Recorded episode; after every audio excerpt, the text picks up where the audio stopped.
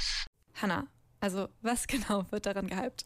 Ja, also dabei geht es darum, was mit der Plazenta eben nach der Geburt passiert. Kurz vorweg erstmal, die Plazenta ist ja die Verbindung zwischen dem Blutkreislauf der schwangeren Person und dem des Säuglings.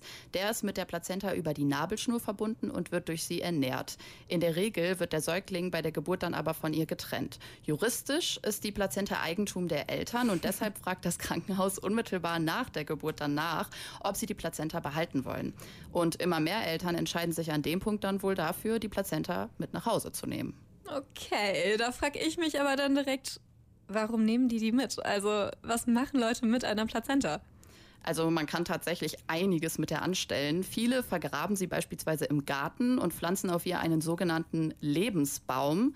Dann gibt es auch noch den Trend der Lotusgeburt. Da wird der Säugling bei der Geburt nach, äh, nicht von der Plazenta durch das Durchschneiden der Nabelschnur getrennt, sondern an der Plazenta dran gelassen. Und die fällt dann nach drei bis zehn Tagen zusammen mit der Nabelschnur vom Bauchnabel des Kindes ab. Der Trend, über den ich jetzt aber vor allem mit dir sprechen will, ist mhm. der, die Pla Plazenta zu essen.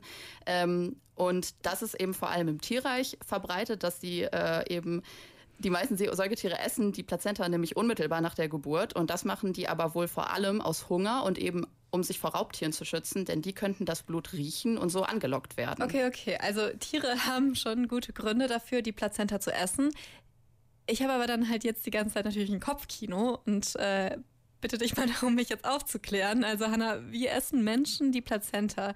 Bereiten die sie so schön zu mit ein bisschen Salz und Pfeffer oder wie kann man sich das vorstellen?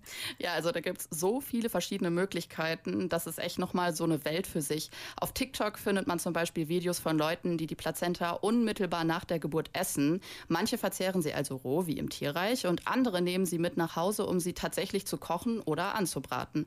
Und eine weitere Art der Plazenta-Einnahme haben die Kardashians übrigens äh, populär gemacht. ja. Man kann sie nämlich auch in Tablettenform essen. Da gibt es eben Hersteller, denen man die Plazenta schicken kann, damit die dann so Kapseln draus machen. Und das haben zum Beispiel auch Kim und Courtney gemacht. Ja, okay, also dann ist es einfach nicht mehr so grafisch wahrscheinlich. ja, der Hype ist ja mittlerweile dann auch äh, zu den bekanntesten Influencerinnen an, äh, der Welt angekommen.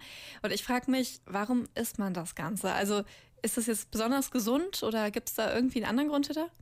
Ja, also die Plazenta ist eben von, wird eben von vielen als etwas sehr Heiliges betrachtet. Immerhin hat die den Säugling über neun Monate am Leben gehalten und für manche ist es damit also was Spirituelles. Und dann sagen aber eben auch viele, dass die Plazenta gegen Schmerzen und postnatale Depressionen helfen soll und sie soll auch die Milchproduktion fördern oder Eisenspeicher auffüllen. Also haben die Leute schon einiges an Gründen, warum sie das eben machen. Das Ganze wurde von der Wissenschaft aber schon widerlegt. Studien haben nämlich gezeigt, dass alles, was hier so angepriesen wird, überhaupt nicht nachweisbar ist. Außerdem gab es Fälle, in denen diese Kapseln, wie sie auch die Kardashians herstellen lassen haben, mit gefährlichen Bakterien kontaminiert waren. Okay, also kann der Hype sogar gefährlich werden. Das ist dann natürlich das Gegenteil von dem, was die Leute mit dem Verzehr bewirken wollen. Was mich aber noch interessieren würde, weißt du was darüber, wie das mit dem Verzehr der Plazenta in der Vergangenheit oder auch in anderen Kulturen aussieht? Also wo trägt das Ganze seinen Ursprung?